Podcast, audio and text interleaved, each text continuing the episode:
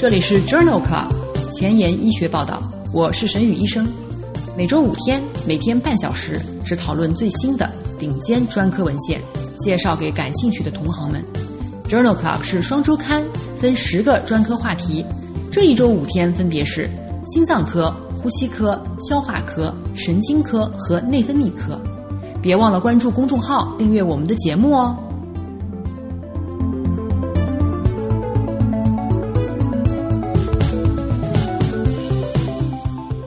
节目开始之前，先聊两句题外话。前段时间有好朋友跟我说，音频的语速太快了，上班路上的半小时听特别紧张，生怕漏听了几句。所以这一期节目，我把语速放的比较慢。听完之后，记得在公众号投票，告诉我你的想法。是喜欢比较快一点？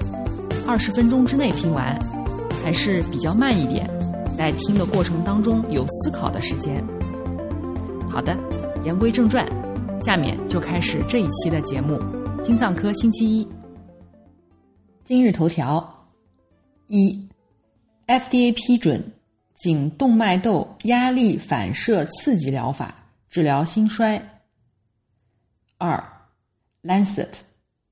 血 ACE2 的水平与心血管疾病及死亡的关系。三，Science 子刊，一种具有几何适应性的人工心脏瓣膜。这里是 Journal Club 前沿医学报道，心脏科星期一，Cardiology Monday，我是主播沈宇医生，精彩即将开始，不要走开哦。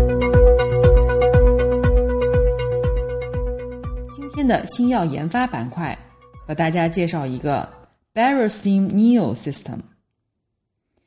这个系统包括一个植入式的脉冲发生器和一个颈动脉窦含铅套件和一个程序。医生将 Barostim Neo 脉冲发生器植入晚期心力衰竭患者的左或右侧锁骨下方，并在患者的左或右侧。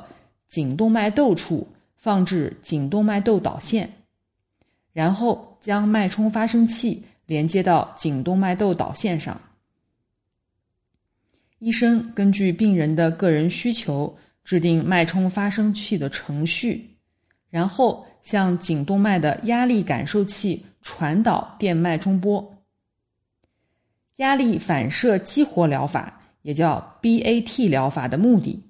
是激活颈动脉壁的压力感受器，刺激自主神经系统的传入和传出神经，大脑接收到神经信号，做出相应的反应，松弛血管，降低心率，并通过改善肾功能来减少液体的驻留。二零一九年八月，FDA 已经批准了 Barostim Neo 系统，用于药物治疗无效的。不符合心脏再同步化治疗适应症的难治性心力衰竭患者。关于 Barostim Neo 系统的三期临床实验，已经发表在了美国心脏学会杂志 JACC 上面，二零二零年七月刊。这个研究称为 Beat HF 研究。这是一项多中心前瞻性的随机对照研究。这项研究的目的是评价压力反射刺激疗法，也就是 BAT 疗法，对于射血分数降低的心力衰竭的患者的安全性和有效性。研究一共纳入了四百零八名射血分数降低的心力衰竭的患者。入组要求是纽约心功能分级二到三级。射血分数小于等于百分之三十五，药物治疗方案稳定大于等于四周，并且不符合心脏再同步化治疗的一类适应症。这篇文章重点汇报了 D 队列当中的 NT-proBNP 小于一千六百皮克每毫升的二百四十五名患者的结果。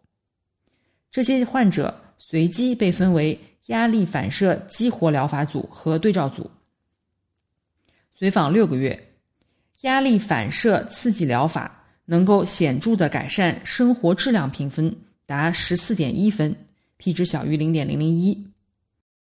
六分钟步行实验显著增加六十米，p 值小于零点零零一。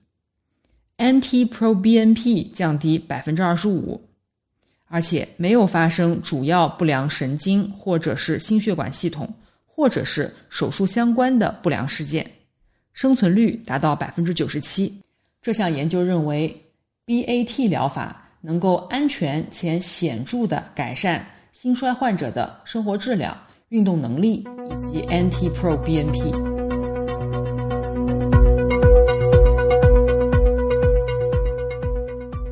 今天的临床实践，我们来聊一聊冠心病的生物学标志物。冠心病的许多危险因素是可以通过预防纠正的，其中九个最主要的因素包括吸烟、血脂异常、高血压、糖尿病、腹型肥胖、心理社会因素、水果蔬菜日常摄入、饮酒和锻炼。除此之外，还有许多炎症指标。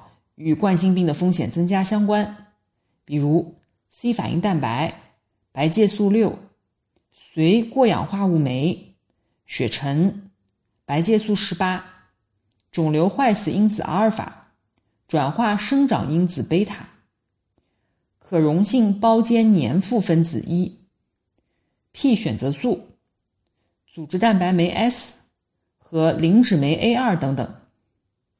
在二零二零年七月的《欧洲心脏病学杂志》上，发表了一篇关于内皮素一基因失调与冠状动脉微血管功能障碍之间的关系。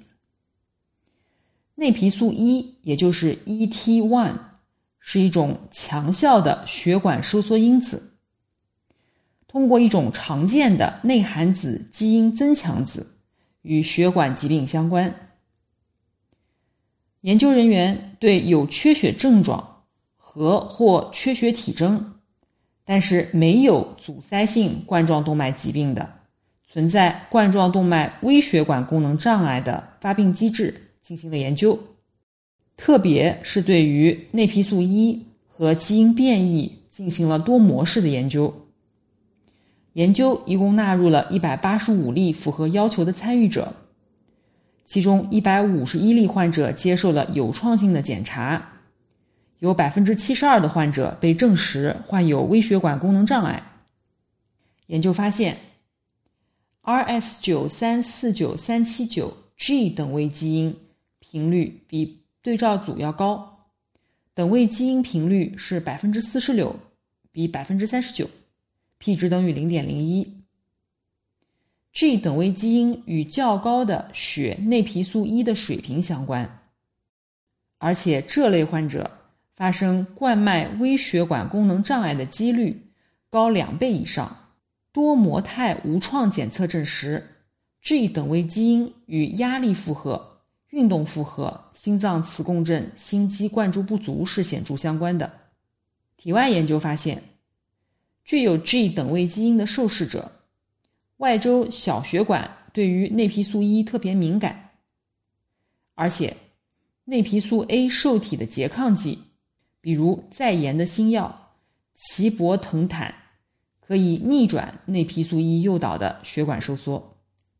因此，作者认为这个新的冠状动脉微血管功能障碍的遗传风险位点，通过内皮素一影响冠状动脉的功能。而且可以考虑利用遗传学对于微血管功能障碍的心绞痛患者口服内皮素 A 受体拮抗剂进行精准治疗。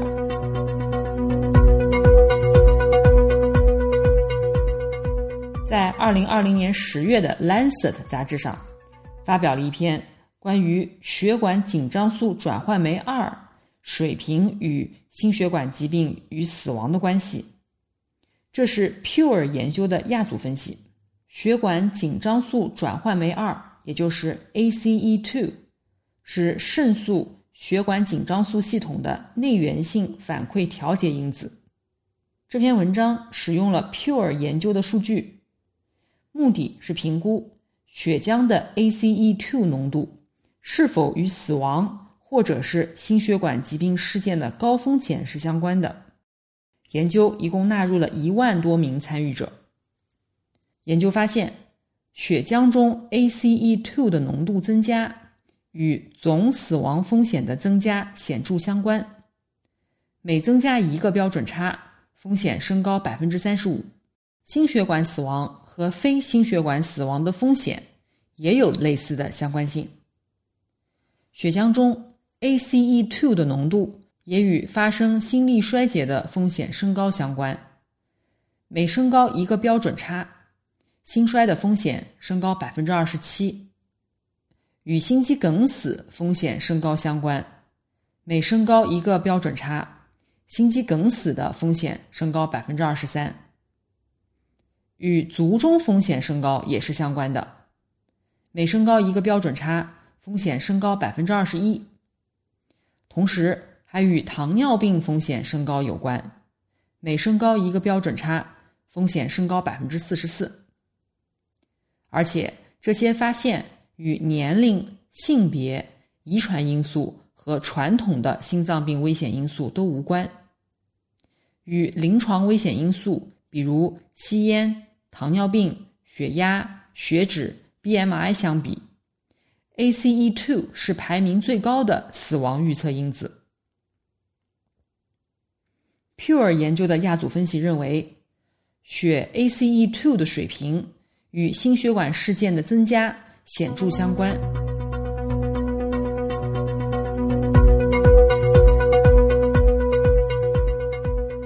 在二零二零年十一月份的《Journal of American College of Cardiology》（JACC） 杂志上，发表了一篇前瞻性的对照研究。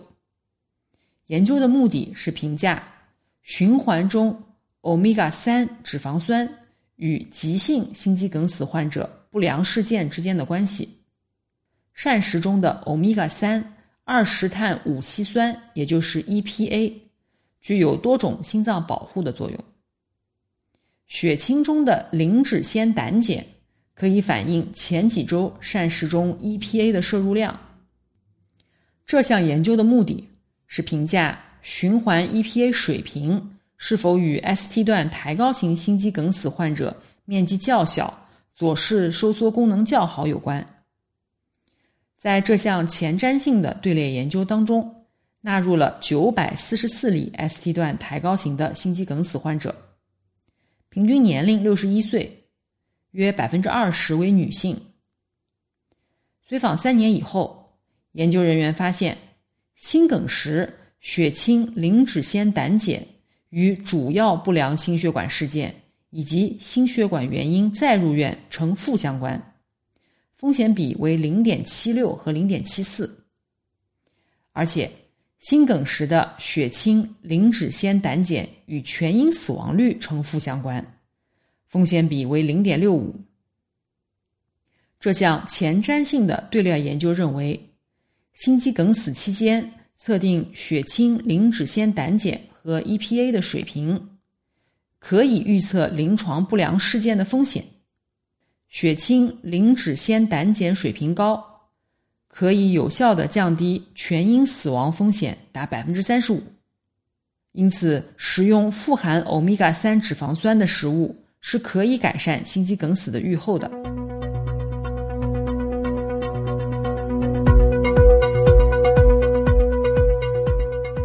今天介绍的第四篇文章。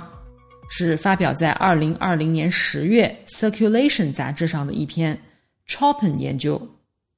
在实践当中，二型心肌梗死的发生率随着越来越敏感的肌钙蛋白测定方法而增加。然而，如何诊断并且进行危险分层和治疗二型心梗的患者尚不确定。这项 Chopin 研究的目的。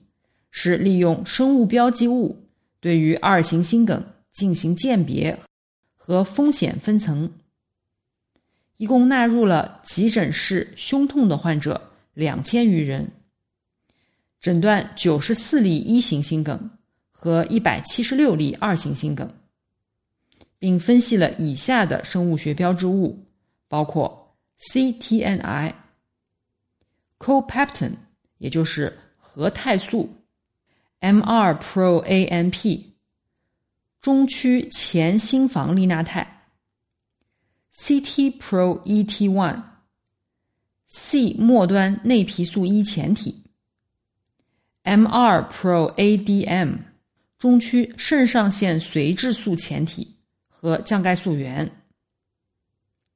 研究发现，一型心梗的患者当中，CTNI 的基线水平比较高，但二型心梗患者当中，MR-ProANP 和 CT-ProET1 以及 MR-ProADM 和降钙素原的水平比较高，CT-ProET1 和 MR-ProADM 以及 MR-ProANP。诊断二型心肌梗死的曲线下面积分别为零点七六、零点七五和零点七三，均高于 CTNI 零点六三。将所有的生物学标记物结合起来，与使用临床变量和 CTNI 的模型得到了相似的准确性，零点八五比零点八八。在临床模型中。加入生物学标志物以后，曲线下的面积可达到零点九一。在所有患者当中，除了 CTNI 以外，其他的生物标志物均与一百八十天的死亡率和主要不良心血管事件相关，而且与心肌梗死的类型无关。这项研究反映了二型心肌梗死发生的病理生理学过程的生物标志物。可能有助于区别一型和二型心肌梗死。所有检测到的生物标志物，除了 CTNI 以外，都是预后的主要预测因子，而且与心肌梗死的类型无关。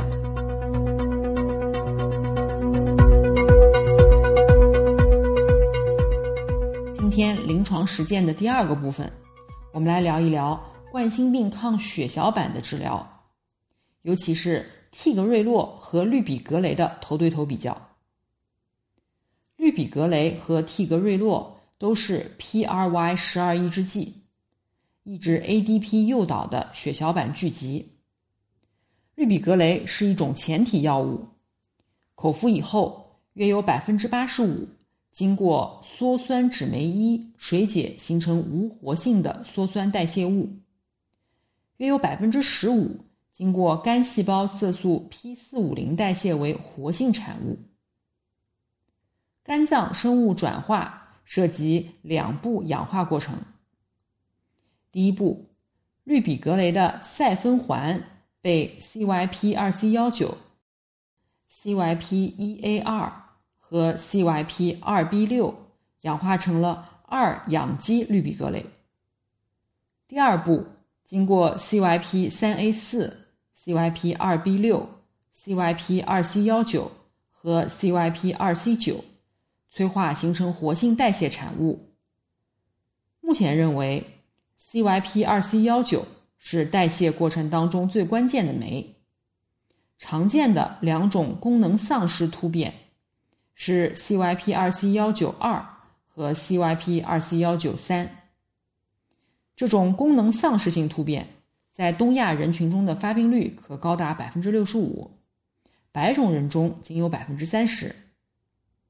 最常见的功能增强型基因突变是 CYP 二 C 幺九十七，质子泵抑制剂、钙通道阻滞剂、华发令可能在 CYP 四五零酶介导的代谢过程当中影响氯吡格雷的代谢。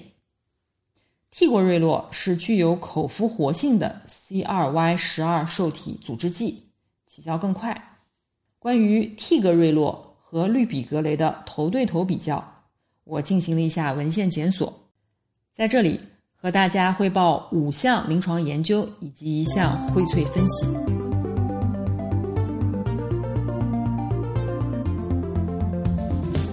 工作太忙，时间碎片化吗？每天半小时听我的播客，获得最新最好的临床研究。深感公众号内容太多太杂，质量参差不齐吗？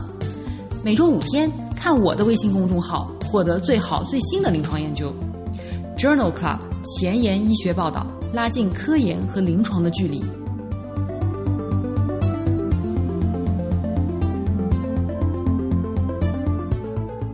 第一项研究发表在《Lancet》二零二零年十一月刊上。这项名为 Alphas 研究的目的是比较替格瑞洛在减少高危。择期 PCI 的稳定冠心病患者为手术期心梗方面是否优于氯吡格雷？这项三 B 期的随机开放标签的研究，纳入了具有一个以上高危因素的稳定型冠心病的患者，一共一千九百人，随机分配至替格瑞洛组，一百八十毫克复合剂量以后。九十毫克 BID 维持三十天，或者是氯吡格雷组，三百到六百毫克复合剂量以后，七十五毫克 QD 维持三十天。研究发现，术后四十八小时观察到的 PCI 相关心肌梗死，在两组之间的发生率分别为百分之三十五和百分之三十六，而且。两组之间的主要安全性结果也没有差异，但在三十天内，替格瑞洛组比氯吡格雷组的轻微出血事件更多，分别为百分之十一和百分之八。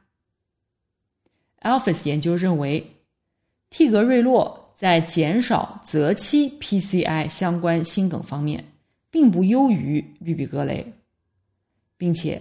不会导致大出血的增加，但会增加三十天的小出血。这项结果支持使用氯吡格雷作为择期 PCI 的标准护理。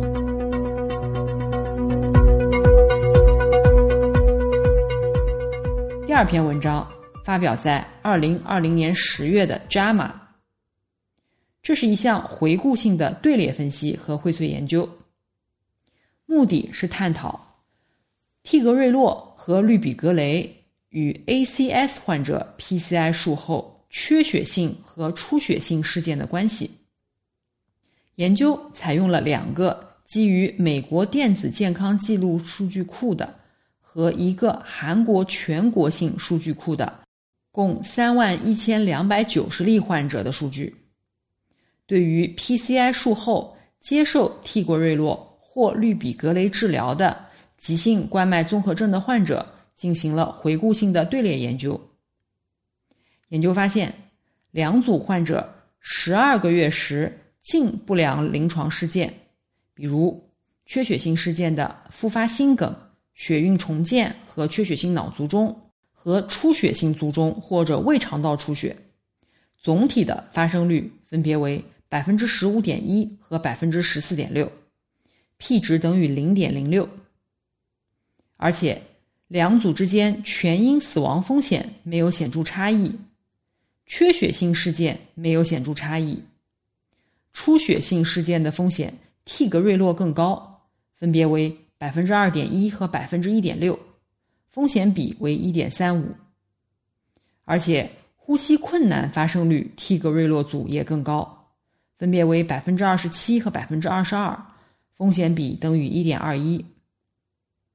这项回顾性的队列分析认为，急性冠脉综合症的患者 PCI 术后十二个月，替格瑞洛与氯吡格雷相比，并不增加近不良临床事件的风险。但是，由于一些无法测量的混杂因素，仍需进一步的研究来确定这种情况下。替格瑞洛是否比氯吡格雷更有效？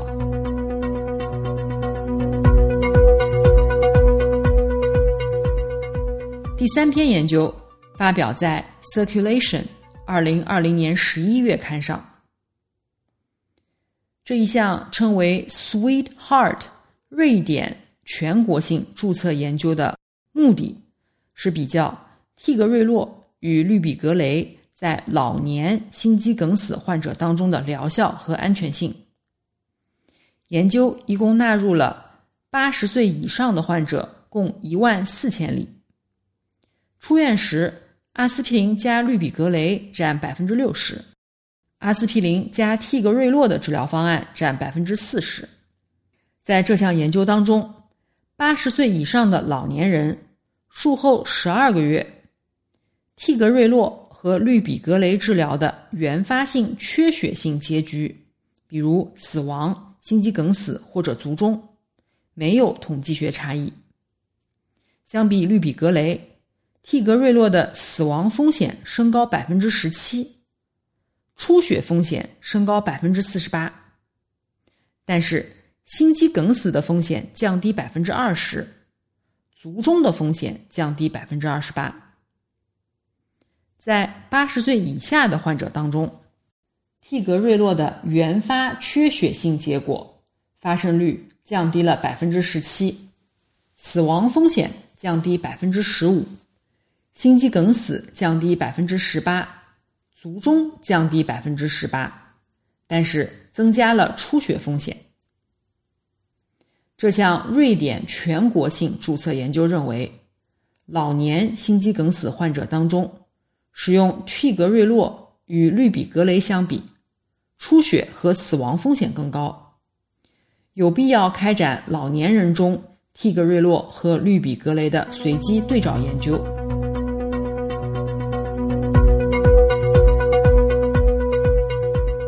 第四篇临床研究发表在二零二零年四月的《Lancet》柳叶刀杂志上。这篇称为 “Popular Age” 的研究，目的是比较氯吡格雷与替格瑞洛，或者是普拉格雷，在大于等于七十岁的老年非 ST 段抬高型心肌梗死的患者当中的安全性和有效性。这一项开放标签的随机对照研究当中，招募了患者一共一千人，分别给予氯吡格雷、替格瑞洛或者是普拉格雷复合剂量以后，维持十二个月，并随访十二个月。因为在替格瑞洛或者普拉格雷组中，约有百分之九十五的患者接受了替格瑞洛的治疗，所以将这个组称为替格瑞洛组。替格瑞洛和氯吡格雷组当中，分别有百分之四十七和百分之二十二的患者停药。停药最主要的原因是出血、呼吸困难和需要口服抗凝。替格瑞洛组和氯吡格雷组分别有百分之二十四和百分之十八的患者出现了出血事件，P 值等于零点零二。分别有百分之三十二和百分之二十八的患者出现了复合终点事件，非裂效性的 P 值等于零点零三。这项 Popular Age 研究的结论是，大于等于七十岁的非 ST 段抬高型心梗的患者当中，氯吡格雷减少出血事件，但不增加全因死亡、心肌梗死。卒中和出血的复合终点。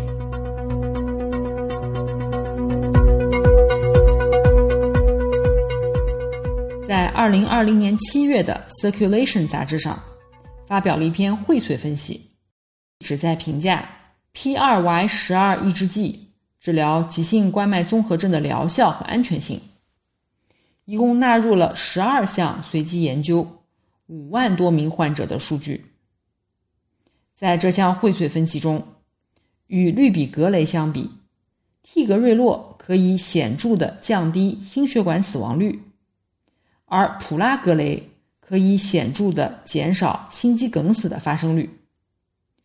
这两种药物均可以显著的降低支架内血栓形成，但是均显著增加了大出血的风险。在所有结果当中，普拉格雷和替格瑞洛。并没有显著的差异。这项荟萃分析认为，从减少缺血事件的角度上来看，普拉格雷和替格瑞洛是优于氯吡格雷的。其中，替格瑞洛可以显著的降低死亡率，但是从增加大出血的角度，氯吡格雷更安全。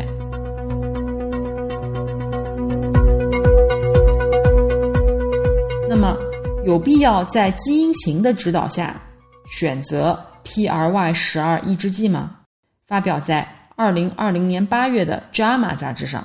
这项随机对照研究部分回答了刚才提的问题。CYP 二 C 幺九二或者是三的功能缺失等位基因携带者当中，如果在 PCI 术后使用氯吡格雷治疗。则有可能出现缺血性事件增加的情况。这项研究的目的是探讨在基因型的指导下，P2Y 十二抑制剂对于功能缺失等位基因携带者 PCI 术后缺血结果的影响。这项研究纳入了五千多名因为急性冠脉综合症或者是稳定性冠心病接受 PCI 治疗的患者。基因型指导组中，CYP 二 C 幺九功能缺失等位基因的携带者给予替格瑞洛，非携带者给予氯吡格雷。在常规组当中，患者服用氯吡格雷，十二个月以后再进行基因分型。十二个月的时候，CYP 二 C 幺九功能缺失等位基因的携带者。在基因分型组当中，使用替格瑞洛治疗，有百分之四的患者发生了复合终点事件。在常规治疗组中，实验开始时没有进行基因分型，全部服用氯吡格雷。功能缺失等位基因携带者中，百分之五点九发生了复合终点事件，风险比为零点六六，P 值等于零点零六。预先设定的十一个次要终点均无显著差异，包括十二个月时的出血风险在内。因此，这项随机对照研究认为，CYP 二 C 幺九功能缺失等位基因的携带者，在基因指导下使用 P 二 Y 十二抑制剂，并没有显著减少复合终点事件。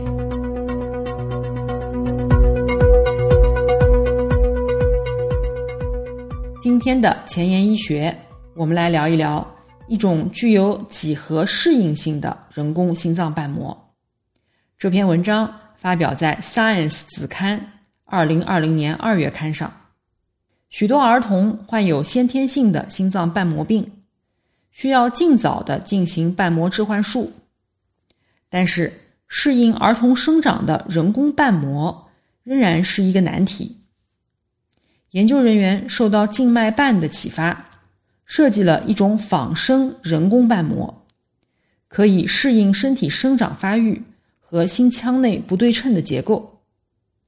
这种瓣膜是由附着于支架上的两个人工合成的瓣叶组成。通过球囊扩张的方法，瓣膜的维度和形态均能适应剧烈的血流量变化。在羊羔体内进行的实验当中，该瓣膜能够适应羊羔的生长发育。这种能够动态适应生长变化的，并且能够保持血液单向流动的人工瓣膜，为治疗心脏瓣膜病提供了一个范本样的转变。本期节目就到此结束了。我们的节目在微信、微博、喜马拉雅上同步更新。如果你有什么意见或者建议，可以给我留言。明天是呼吸科星期二，不见不散。